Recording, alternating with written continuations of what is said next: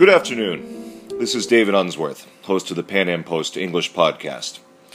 Our guest today is Paul Armentano. Paul is the Deputy Director of NORML, the National Organization for the Reform of Marijuana Laws, and also serves as a faculty member at Oaksterdam University.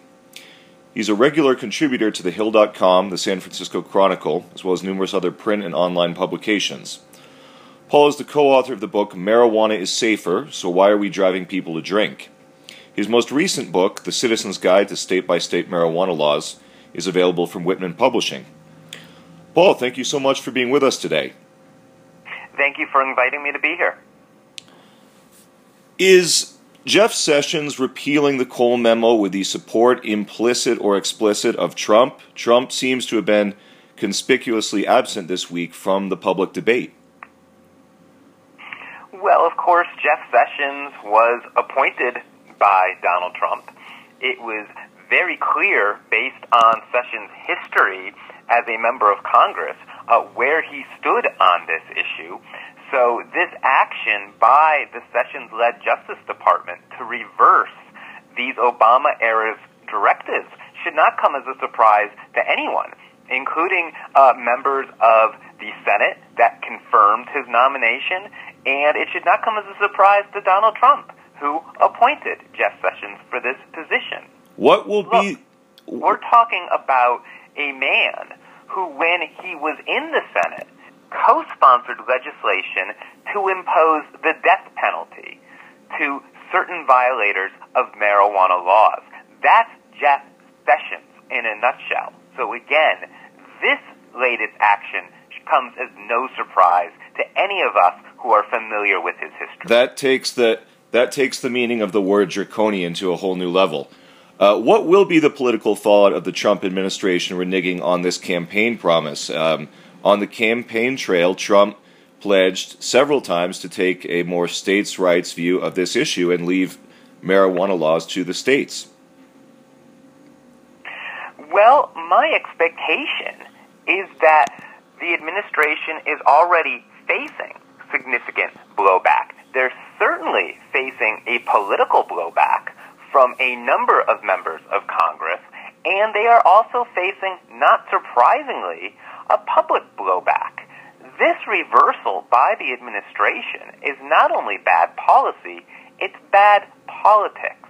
And I say that because according to the latest polling, over 6 in 10 Americans believe that the adult use of marijuana ought to be legal. Over 9 in 10 Americans believe that the medical use of marijuana ought to be legal, and about 75% of voters, regardless of whether they support or oppose the legalization of marijuana, believe that this is an issue that is best decided by the states and not the federal government.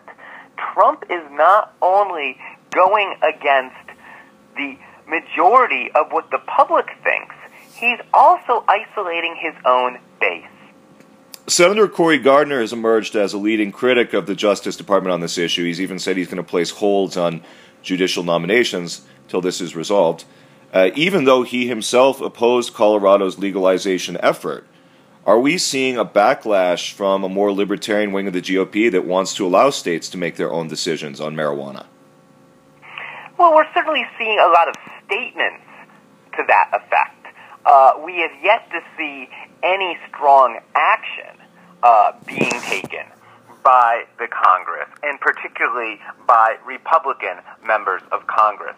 Again, uh, Republican and libertarian leaning Republicans in the Senate had an opportunity to address Jeff Sessions months ago when they voted unanimously to confirm him to be Attorney General, fully well knowing that Sessions had a long history of these sort of actions and held a number of very non-libertarian positions when it came to criminal justice.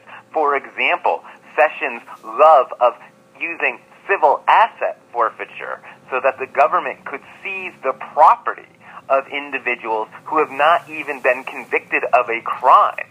That is in Jeff Sessions' record.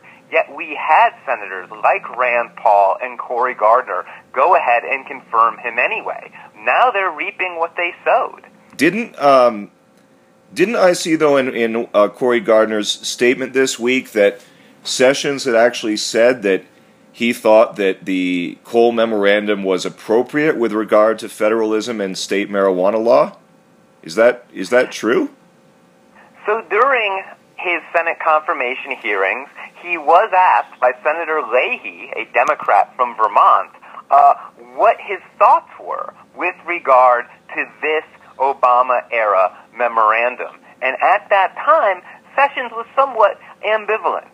He did say that he found the principles behind the memo to be appropriate, but then he also said he didn't believe that the memo was being enforced uh, in the manner that it ought to be.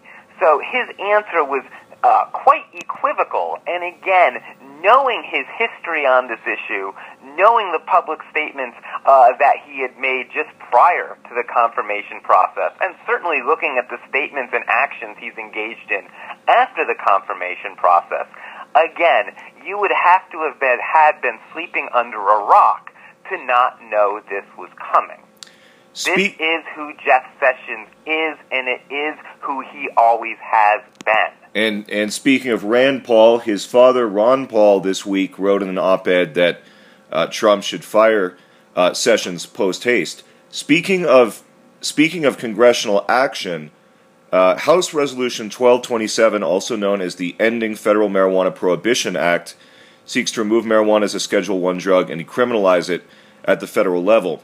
What is your prognosis for HR 1227? Does it have a realistic shot of being given a vote and passing both houses of Congress? And is there any chance that Trump would sign such a bill? Well, there are a number of bills that are pending in Congress, both in the House and in the U.S. Senate, that would address this issue once and for all, that would in fact comport federal law in a manner that is consistent with the rapidly changing cultural status of marijuana and also the rapidly changing legal status of marijuana on the state level. It is entirely possible that the blowback from this move by the Justice Department may give new life to the prospect that these sort of efforts uh, will gain some traction in Congress. But realistically, when we look at the current environment in Congress, when we look at the individuals who are chairing the key committees that these sort of bills would need to go through, people like Senator Charles Grassley from Iowa or Peter Sessions from Texas, we know full well, based on their history, based on their past statements, that these individuals are not going to allow any debate on these sort of initiatives. So you- it wasn't long ago that Representative Sessions would not even allow a floor amendment debate on reauthorizing federal protections that limit the federal government from just this sort of interference in state marijuana programs.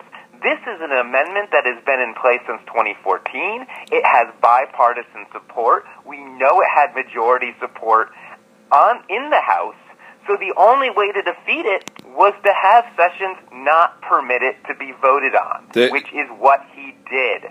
So again, in that sort of environment, where literally a handful of Republicans in leadership positions can bottle up any sort of reform, it is difficult to imagine a way to break through that bottleneck It's a- without a change in the makeup of the House and Senate. It's a serious problem. Now, although uh, with regard to congressional action, they they seem much more favorable to a hands-off policy with medicinal marijuana via the, I believe it's called the Rohrabacher Blum, Blumenauer uh, amendment. Or what? What was? Explain to us briefly what Rohrabacher Blumenauer says.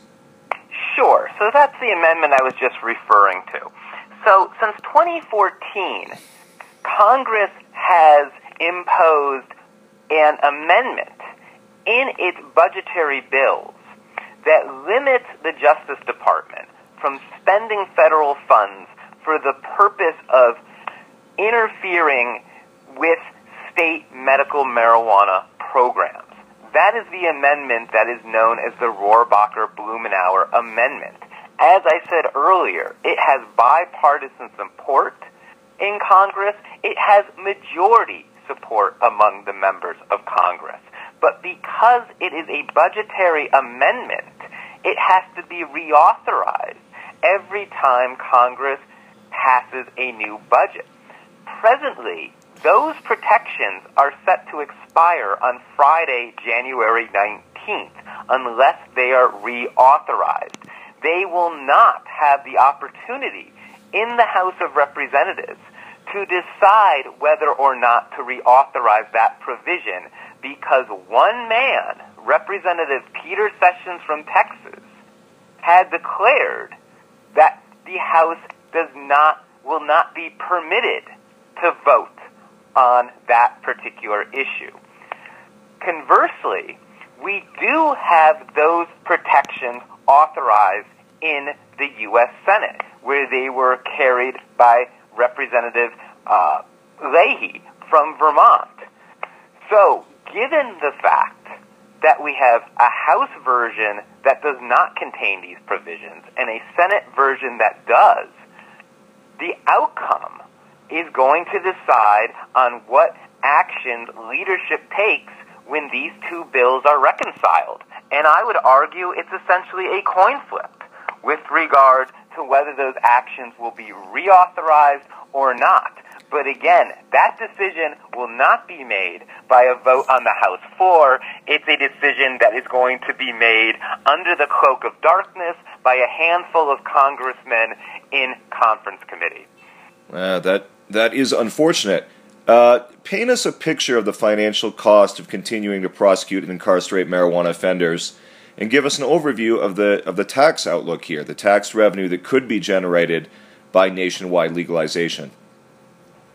Well, we know already, looking at the jurisdictions that have regulated the adult use and retail sale of cannabis, that the revenues brought in by regulating this behavior are far greater than the numbers that were initially estimated.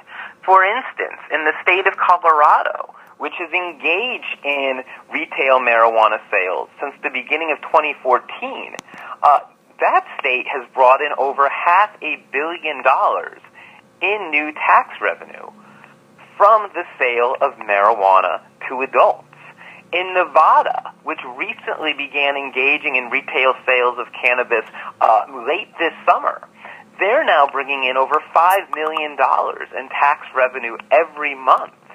In the state of Washington, uh, we're seeing on a monthly basis over $130 million worth of transactions taking place uh, with regard to the sale of marijuana to adults. So we know that we can regulate cannabis. We know it's going to bring in significant amounts of tax revenue. And conversely, it's going to allow law enforcement and the courts to spend less money and, in fact, reprioritize their spending to focus on more serious crimes. How do you envision the future of the state by state battle for legal recreational marijuana? Will it remain largely a Western and Northeastern phenomenon, or is there hope in places like the Midwest and the South as well? Well, at the moment, certainly looking at the short term, this does seem to be, uh, in many cases, as you said, uh, a coastal phenomenon. Uh, just today, about an hour before uh, we are speaking, the governor of Vermont made it public that he intends to sign legislation that legalizes the adult use and cultivation of marijuana in that state. Uh, a bill is sitting on his desk right now uh, that would enact those sort of changes. And that's and, a Republican governor, Phil. Uh, I'm drawing a blank on the last name. Um, it's Republican Governor Phil Scott. That's it, uh, Phil who has a fairly interesting history with this issue. Uh, he was sent by lawmakers a very similar bill last year that he vetoed. Uh, but this year, he indicates he's had a change of heart on this issue and that he intends to sign this legalization bill that's been put before him. Vermont will become the ninth state to legalize these activities, but it will be the first state to do so legislatively. As opposed to in a referendum. The, yes, in all of the prior cases, these law changes were enacted by a direct vote of the people.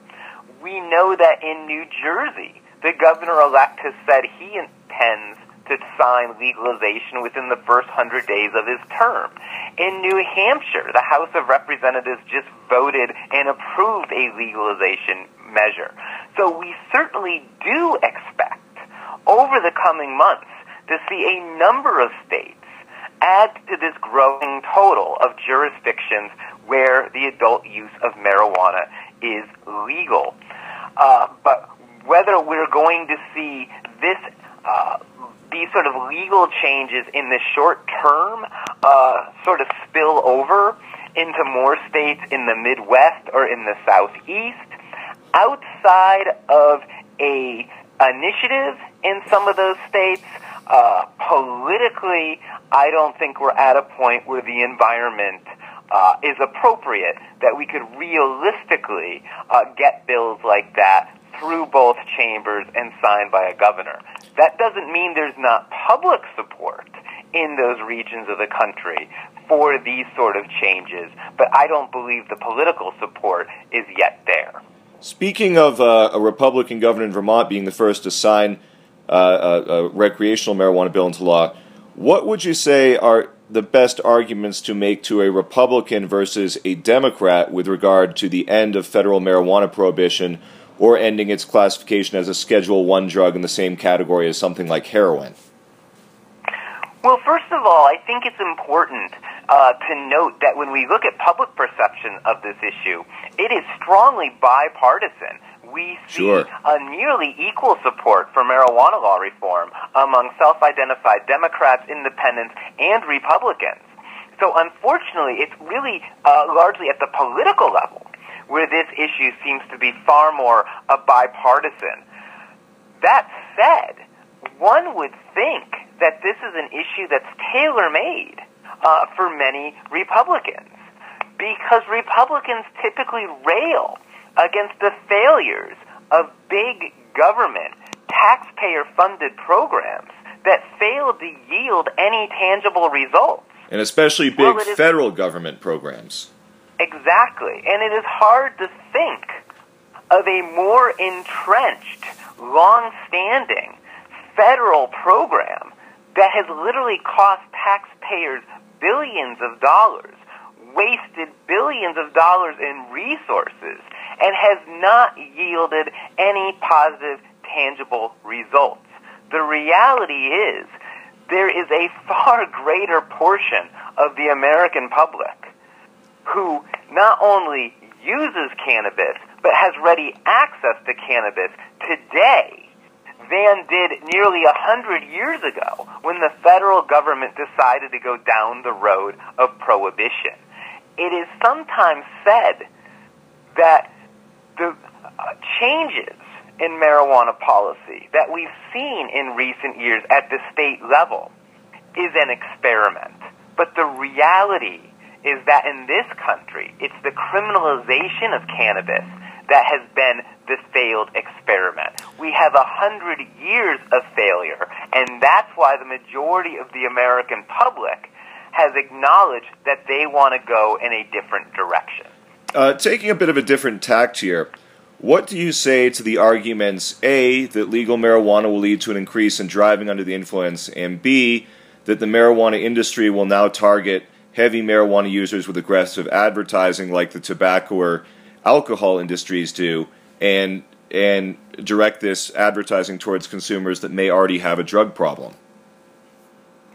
So those are two, you know, very interesting questions. Uh, regarding the first, well, with regard to traffic safety, or really any question with regard to the public safety implications of legalization.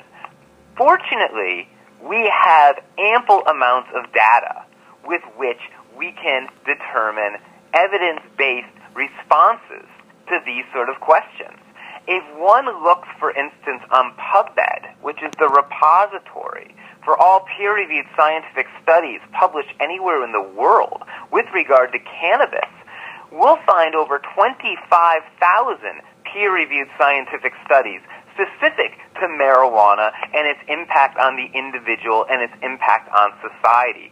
That's more than to the totality of science we have available for ibuprofen or acetaminophen or Vicodin or Adderall. Frankly, it's more than the total body of evidence we have for those drugs combined.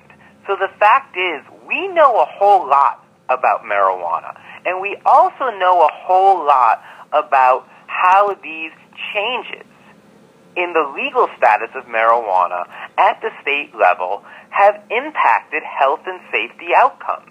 So with regard to traffic safety, we have a number of peer review studies that have assessed the impact of these legal changes on traffic safety with regard to the enactment of medical cannabis at the state level, we find that the imposition of that change is associated with an overall decrease in traffic fatalities, particularly among those aged 25 to 44 years of age.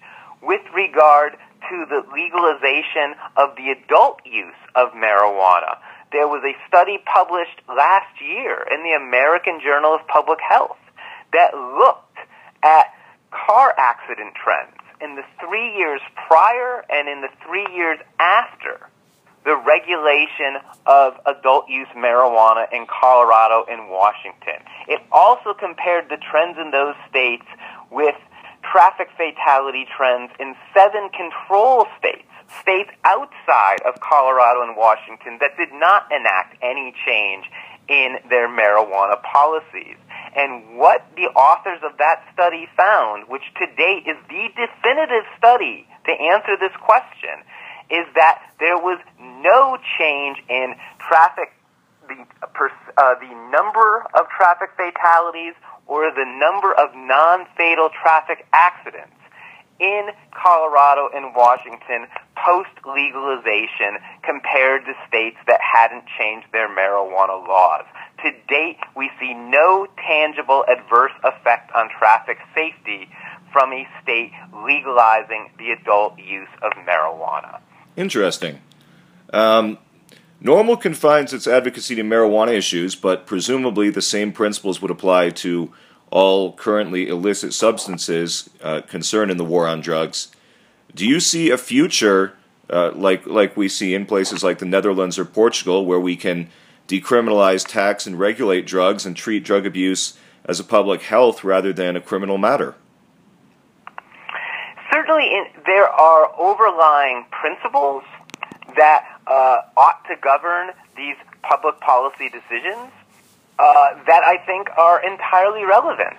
At the end of the day, I think most Americans agree that we should treat all controlled substances, not just marijuana, as a public health issue rather than a criminal justice issue. And that's really the key difference between U.S. drug policy and the longstanding drug policies of a number of other nations, like the ones uh, you just named. Unfortunately, we're just not there yet in this country. Certainly not politically, and I think even with regard to public opinion, uh, while we see that the public has uh, changed its position with regard to marijuana, we have not seen that the public in significant numbers uh, is yet to change its opinion with regard to how to address or deal with other illicit substances other than this broader approach where most Americans at the end of the day say that users of illicit substances, including substances other than marijuana, ought not to face incarceration, but they ought to face some sort of treatment uh, in order to get them help. Something that libertarians such as myself deeply believe in is the principle of self ownership and the non aggression principle. The idea that human beings are responsible for making their own choices to the extent that they don't infringe on others' constitutional or human rights. Why does it seem that there are still so many politicians on the left and the right who don't believe in this principle of self ownership and personal responsibility? Well, what's really interesting is that uh, from a politically ideological standpoint, I think both sides are coming at this in a very different way, but they're both reaching the same conclusion. Uh, you're correct that uh, many on the political left uh, would not necessarily favor uh, the sort of non-aggression principle in the manner you've described. Uh, they would argue that there's sort of a spillover and, and ripple effect uh, where individuals' behavior end up impacting uh, society as a whole, and therefore the federal government uh, has a legitimate interest in stepping in. It's almost like an in loco parentis argument. The government exactly. is taking the place of exactly. parents. And, and and, and Republicans tend to reject that argument, but there's a huge marijuana and drug policy exception uh, to that argument on the part of most uh, Republican elected officials. And when they're confronted uh, with this uh, sort of hypocrisy, if you will, uh, one of the answers that I tend to hear uh, from many conservative leading uh, Republicans and other elected politicians is that the use of drugs, including marijuana, by default is anti-freedom because individuals become slaves to their drug use and therefore Republicans and the government as a whole has a right to intervene in a manner that they would personally define as not violating those principles. I think most of the public would disagree. Well, hopefully we can get more Rand Paul's and Cory Gardner's and uh, fewer Jeff Sessions and Mike Pence's in the in the GOP. Um, we've been speaking today with uh, Paul Armentano, Deputy Director of the National Organization for the Reform of Marijuana Laws. Uh, Paul, thank you so much for being with us today. It's been a real pleasure. Thank you for having me, and certainly I would encourage your listeners who want to learn more about this issue and perhaps even get involved uh, in advocating in favor of these sort of legislative changes to check out the NORML website. They can do that by going to www.norml.org. Great. Thank you so much, and uh, perhaps at, at, some point in the future, if there's an interesting development in this area, you'd you'd uh, be so kind as to come back. I'd be happy to do so. It's been a real pleasure. Thank you so much, Paul. Take Thank care. Bye bye.